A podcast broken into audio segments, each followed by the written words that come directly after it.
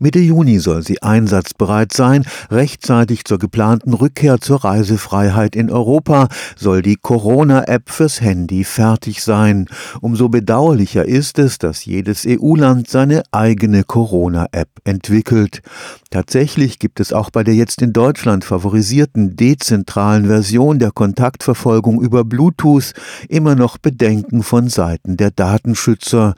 So sei im Falle einer Infektion die Identität des Infizierten nur unzureichend geschützt. Dennoch geht jetzt Geschwindigkeit vor Perfektion. Das ist die Überzeugung von Professor Jörn Müller-Quade, Experte für Cybersicherheit am Karlsruher Institut für Technologie.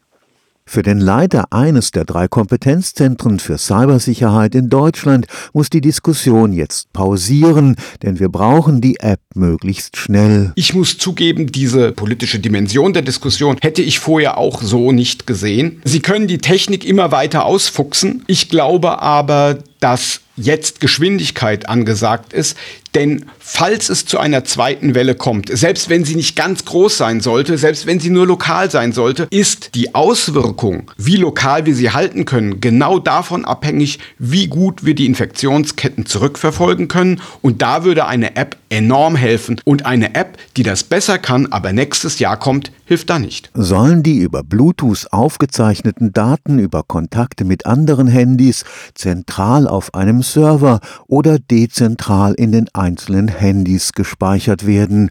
Über diese Frage tobte wochenlang eine Art Glaubenskrieg.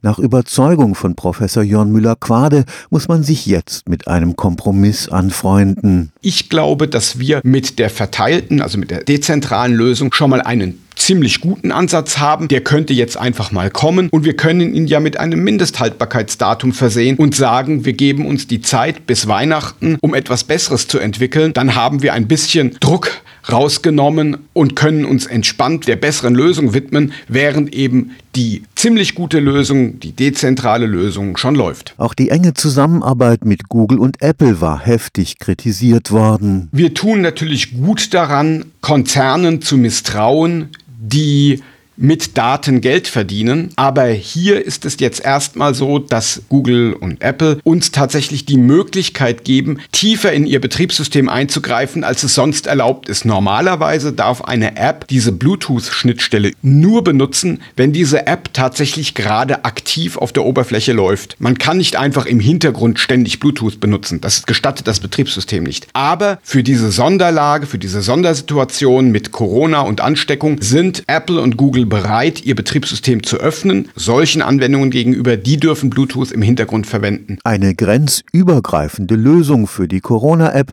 kann nach Auffassung des Experten ebenfalls später in einem zweiten Schritt realisiert werden. Der ursprüngliche Traum war eine paneuropäische Lösung. Ich glaube auch, dass das das Allerbeste wäre, wenn sie paneuropäisch ist. Allerdings würde wenn wir schnell sein wollen und das mit dem Paneuropäisch nicht hinkriegen, eine lokale Lösung auch helfen. Denn im Moment werden die Kontakte, von denen man sich infiziert hat, händisch gesucht, die Leute befragt, die sich vielleicht nicht mehr erinnern können. Und selbst wenn sozusagen nicht alle Kontakte, die man hatte, über die App rekonstruiert werden können, aber sehr viele, wäre das immer noch eine sehr gute Hilfe. Stefan Fuchs, Karlsruher Institut für Technologie